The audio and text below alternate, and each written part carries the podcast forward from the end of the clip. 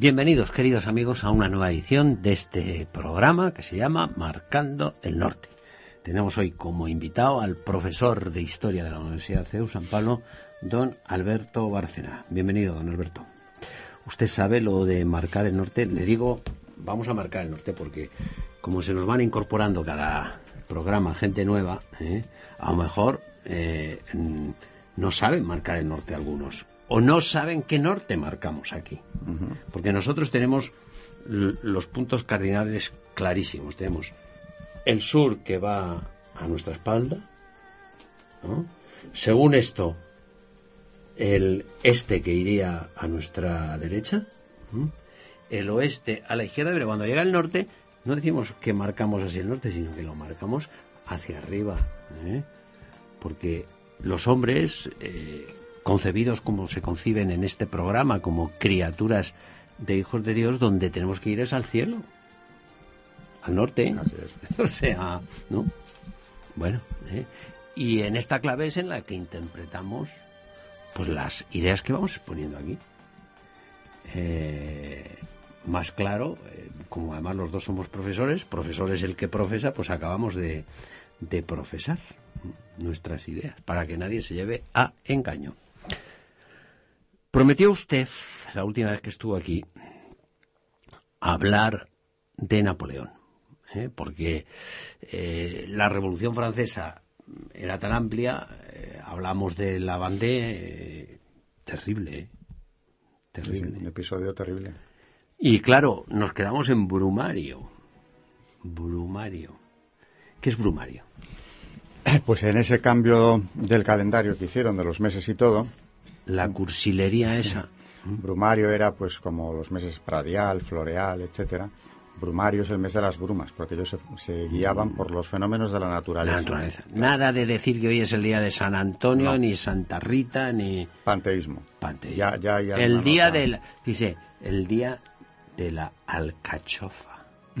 Hay que ser cursi para decir que hoy es el día de la alcachofa. Es una cosa o surrealista. o el día de la lila.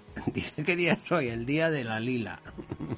Pues el general Brumario, que es como le llamaron a Napoleón, primero le habían llamado Vendimiario, porque en ese mes ya dio un golpe, bueno, mm, acabó con los monárquicos que se, que se querían sublevar en París, se hizo famosísimo y un ídolo.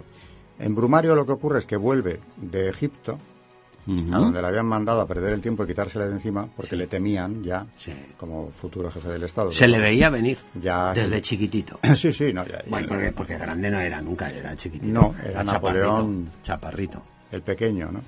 ¿Eh? El chico llamaban a su sobrino porque no llegó nunca donde su tío, pero era bastante más alto que él. Sí, sí, sí. El caso es que Napoleón. Mm, Aunque ya los pintores de cámara se encargaban de. Bueno, lo que, lo que podían, sí, es eh, estilizarle, ¿no? Todo lo posible. Sí, sí. Pero ¿Se acuerda usted de esa foto de Napoleón que está eh, en un caballo con las patas encapitadas hacia arriba, blanco? Un caballo blanco. Blanco, cruzando las montañas para ir a Italia. Sí, sí. Pues ¿sabe usted cómo cruzó las montañas? En una mula. En una mula negra, nada de caballo blanco, pero Como pudo. Pintor, le pintó ahí todo. Sí, sí, bueno, hay toda una mística en torno a él y a su iconografía impresionante, como con pocos eh, jefes políticos, claro. Bueno, pero siempre todos los jefes políticos han tenido los pelotas de la cultura, ¿eh? Eh, dándoles betún, porque claro, después reparten al piste. Hoy los hay, o sea, coja usted los medios de comunicación y ya verá usted, se encuentra con, dependiendo cómo cambien, pues, Estamos en pleno neoclasicismo, con lo cual pues a la emperatriz se la representa como una ¡Oh! matrona romana y todo esto, claro. Un mundo artificial, totalmente artificial, que refleja una corte ideal que no existió jamás, ¿no? Pero de casi dioses del Olimpo más que personas. Pues de Napoleón respecto a la religión, que es lo que aquí nos ocupa, eh, hay algún autor que decía que, y, por eso le, le, le trataba como católico, que se le ponían los pelos de punta cuando oía el sonido de las campanas de su pueblo. Dice, luego era católico. eso me recuerda a mí uno, eh, una vez el consejo de un, de un sacerdote que le dijo una vez una persona, yo siento una cosa aquí, no sé si tendré eh, una cosa así por el estómago, no sé si tendré vocación. Dice, mírate que a lo mejor lo que tienes son lombrices. claro, Napoleón sentía una cosa por aquí cuando oía las campanas, pero eso no tiene nada que ver con la religión. No. En su caso, además, católico, bueno, estaba bautizado.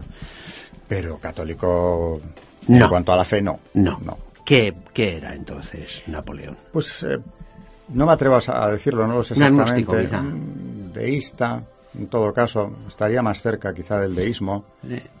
Alguien, sobre todo era una persona, eh, como dijo él, porque tenía unos delirios de grandeza espectaculares, desde Clodoveo hasta el Comité de Salud Pública, asumo toda la historia de Francia. Toma. O sea, él encarnaba la historia de Francia cuando era un corso que había luchado por la independencia de Córcega hasta su primera juventud y ya de repente en plena revolución, cuando él empieza a hacer carrera militar, cambia y se hace francés, bueno, como Clodoveo. Claro, y asume... Y asume toda la historia de Francia, es la personificación de Francia. Y, quiere crear un régimen nuevo eh, donde el centro de todo sea él. Y desde luego París. No, luego es un pragmático. Él lo que se da cuenta es que gobernar contra los católicos en Francia, que Francia, eh, no lo hemos dicho, pero Francia era eh, lo decimos en, eh, en Cursi, Le fille aîné de l'Église, la hija primogénita de Francia. No, era una nación católica cualquiera, sino... entonces, Napoleón, que era un pragmático, se da cuenta que con las barbaridades que estaban haciendo los Robespierre y los Danton y, eh, y los Talleyrand, que muchas barbaridades las hicieron obispos el y obispo de Otín, Talleyrand bueno, pues entonces contra esas barbaridades no se podía gobernar Francia.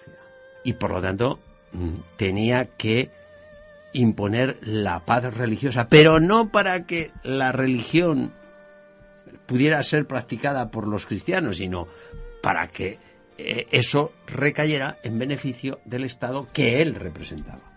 Por lo tanto, Napoleón, que es precursor de tantas cosas, es precursor en la historia contemporánea de la concepción de la religión como un elemento simplemente sociológico y por lo tanto manipulable. Claro, efectivamente él, eh, en Egipto le empiezan a llegar noticias de que se están perdiendo las grandes conquistas que él, con otros generales de la revolución, habían llevado a cabo en Europa a favor de Francia. Y eso sí que no, porque ya se ha asociado con la historia de Francia ya tiene en mente un sistema continental, como decía él, que todo el continente estaría regido desde París, incluyendo a la Iglesia, claro, que trató de llevarse al Papa a, residir. Claro, ya, contaremos esa película. vuelve, en fin, viene el golpe de Brumario, que es donde estábamos antes, y ya se hace con el control. Porque ahí se acaba el directorio, proclama un sistema nuevo que es el consulado, con tres cónsules, y firma un concordato con la Iglesia. Enseguida, ya como cónsul. El primer concordato de un régimen revolucionario mm. con la Iglesia en 1802. Para poner paz, efectivamente, porque se da cuenta de que a pesar de todo, de todos los esfuerzos titánicos que habían hecho. Sí, sí. El pueblo francés mayoritariamente es católico. Claro, no hay manera. No como en 1789, ha habido mucha pérdida de vocaciones y de fe también en Francia, pero sigue siendo el porcentaje abrumador. Él, de hecho, en algunos de sus escritos dice, yo me hice eh, musulmán con los egipcios en Egipto. Dice, y si algún día eh, conquistara Jerusalén, yo construiría el templo. o sea, que es que le daba igual. Le da igual. Por lo tanto, concordato de 1802, ya gobernando la Iglesia Pío VII. Pío VII, que era aquel cardenal Chiaramonti que fue elegido en Venecia, precisamente porque en Roma no se podía reunir el cónclave. O sea que ya veníamos de una, de una violencia extrema contra el papado justo en el pontificado anterior.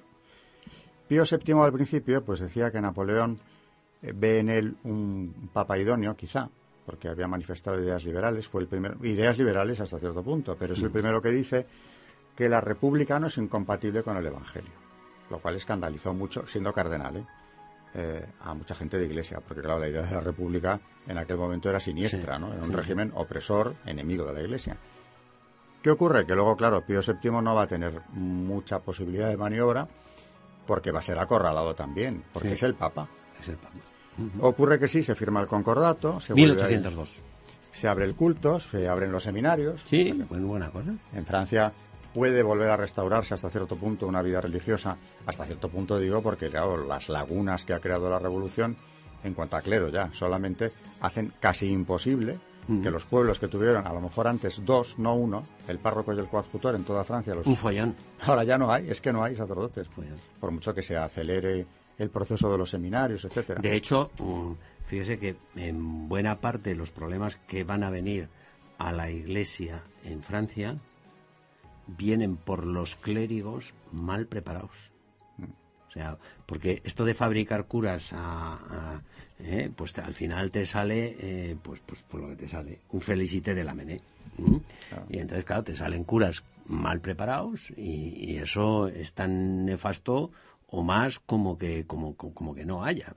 Pero bueno, eh, concordato de 1802. Y eh, en este clima de buen entendimiento, incluso el Papa, bueno, buen entendimiento, no tiene más remedio cuando le invita a ir a la Sacre, ¿se acuerda usted? La coronación, 1804, pues tiene que ir, y allí está Pío, Pío VII. En esa ocasión, Pío VII, que va a París en lo que tendría que ser para Napoleón un anticipo de lo que tiene que ocurrir, que es que el Papa se quede en París. Bueno, de momento que venga la coronación. Y ahí es donde se entera Pío VII porque se lo dice Josefina de que no están casados. ¿Cómo? no. Porque, claro, en aquella, en plena revolución, es que todos estos generales de la revolución no pasaban por la vicaría. Algunos es que ni podían porque ni había vicaría, se casaban civilmente.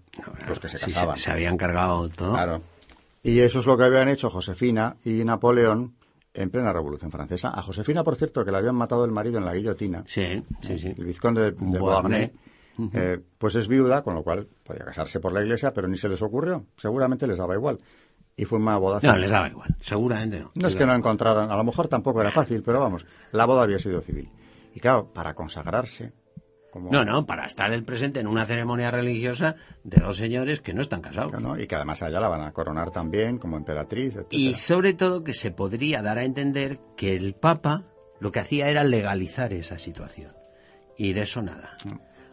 Valiente Pío VII, ¿eh? porque claro, con los Con Napoleón.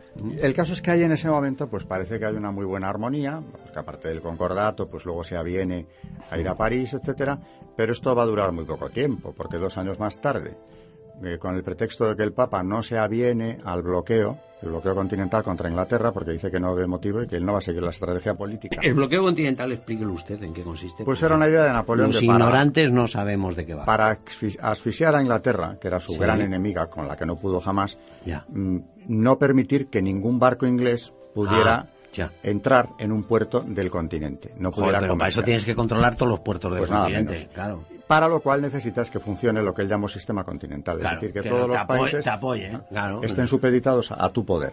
Ah. Y claro, quiere que también los pontificios. Y, el Papa dice, no, yo no, estas medidas no. ¿Qué hace? Ahí ya se quita la máscara, invade otra vez los estados pontificios, que vuelven a estar invadidos. Él, de todas maneras, había dado ya algunas muestras del incumplimiento del concordato. Sí, hombre. Algunas... Eh, eh, Aparte de que, bueno, Napoleón hay que ver por dónde iba. ¿Qué hace con la Orden de Malta? Cuando pasa por Malta camino de Egipto, expulsa a los caballeros, que no deja de ser una orden católica, y, crea un conflicto grande. Hubo, hubo una, algo, como dirían los chicos de ahora, que les mosqueó muchísimo en el Vaticano, que fue el Catecismo Imperial. Mm. Que claro, amparado en el concordato, redactó el Catecismo Imperial. ¿Y qué tenía el Catecismo Imperial?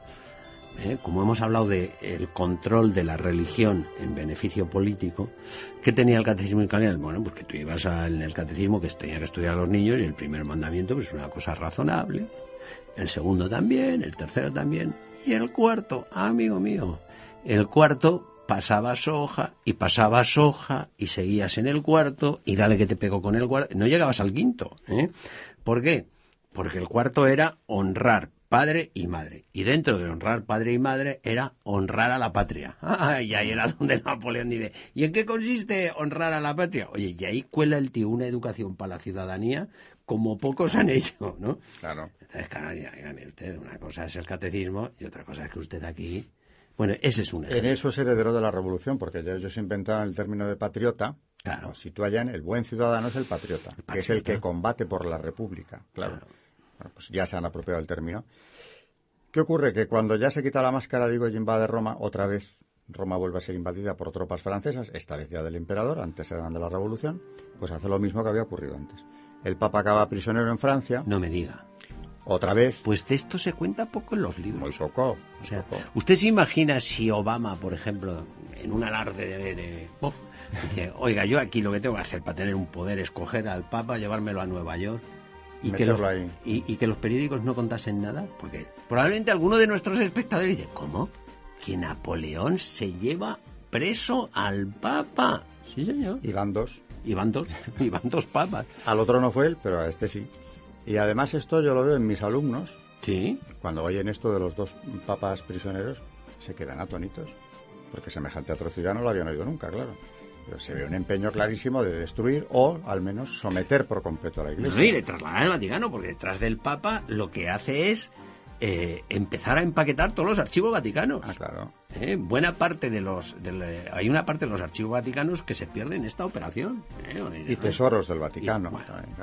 porque el saqueo era continuo. Así que lo mete en Fontainebleau. De eso ya se sabemos también los españoles. El saqueo artístico por parte de los franceses, pero en fin. Bueno, esa es otra. Esa es, otra, es otra de la que no vamos a hablar. Y realmente Pío VII va a estar prisionero en Fontainebleau pues hasta que se produce la debacle de Napoleón y ya cuando tiene que abandonar el poder, por fin... Y ahí le hace firmar eh, al Papa en una reunión en la que le sacudió. Sí, sí. O sea, hay que ser cobarde para quedarte a solas, pero sí, rodeado de guardia. Hombre, claro, con un prisionero. Con un prisionero al que le, como en las películas de los matones. Esto no lo cuentan los libros. No, claro que no. ¿Eh? Sujetándole y dándole al Papa. Napoleón en cuestión religiosa hay mucho que hablar de él. Hay mucho que hablar de él.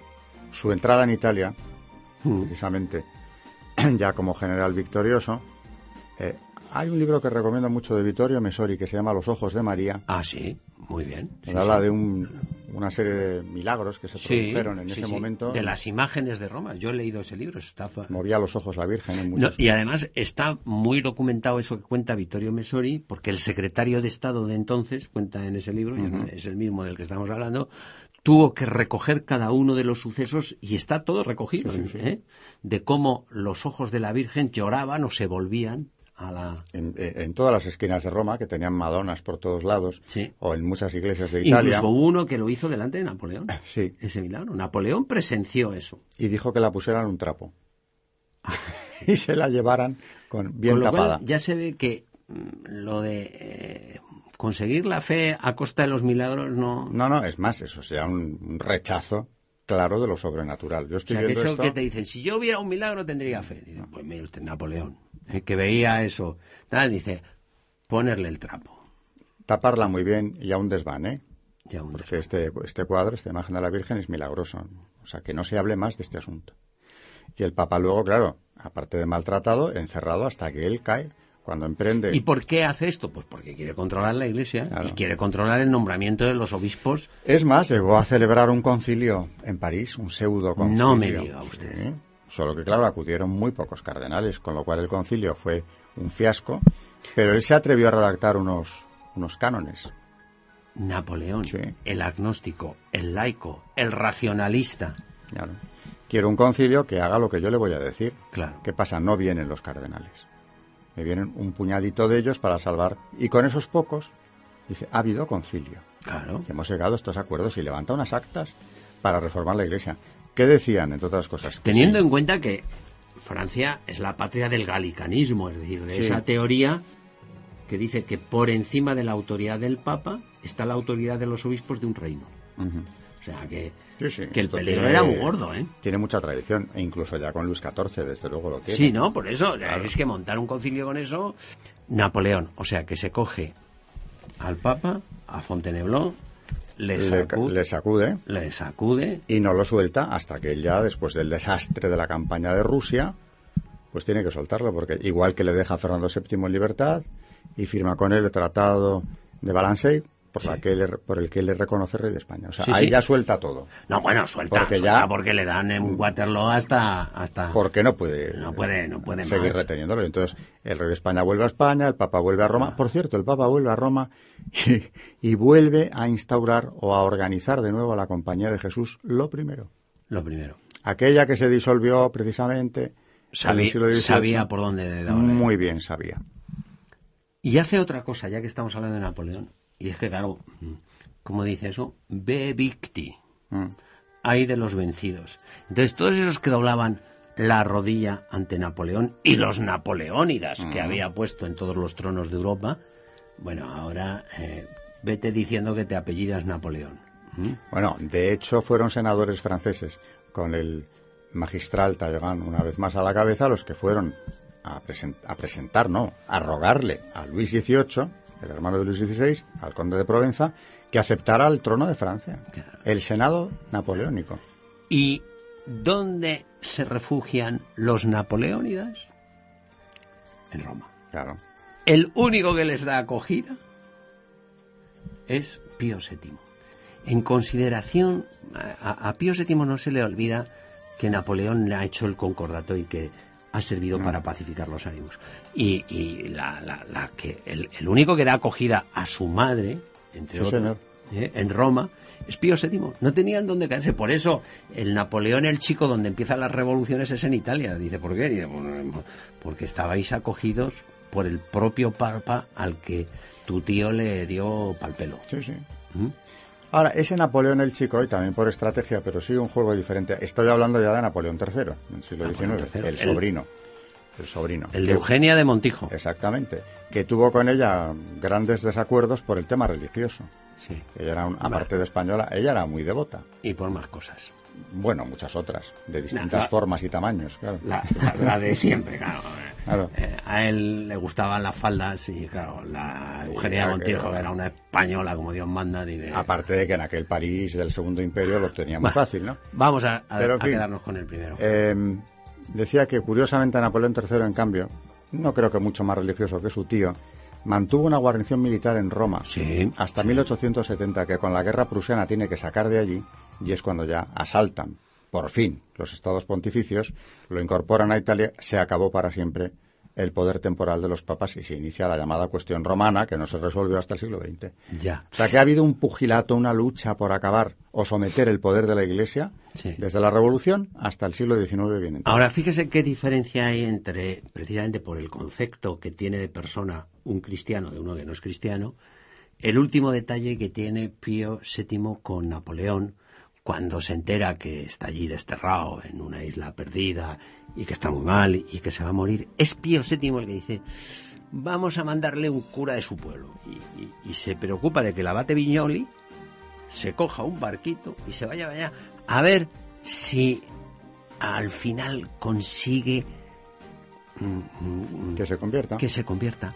Porque al final lo que a los cristianos nos ha interesado, por eso lo de Marcando el Norte, que donde tenemos que ir es al cielo. Y porque sabía el No tenemos que ir al Palacio Imperial. ¿Que ¿Cuál era la voluntad de Dios? Pues que ese que combatió a la iglesia o trató de someterla se convirtiera y se, salvara. Siendo quien sea. Es que ese ejemplo de Pío VII es el que nos sirve a nosotros, señores. Que nosotros, donde tenemos que ir, no es al Palacio de la Moncloa, ni a la cátedra, ni a la dirección general. Tenemos que ir al cielo. No tenemos nada mejor por lo que trabajar en todo, por muy lejos que lleguemos. Pues dicho esto, hemos acabado con Napoleón. Que en paz descanse eh, me queda tiempo para despedirle. Muchísimas gracias por haber estado con nosotros. Muchísimas gracias a ustedes. Díganle a los amigos que vamos a seguir, que nos vamos a poner a trabajar para que dentro de muy poco tiempo les podamos ofrecer una nueva edición de este programa que se llama Marcando el Norte.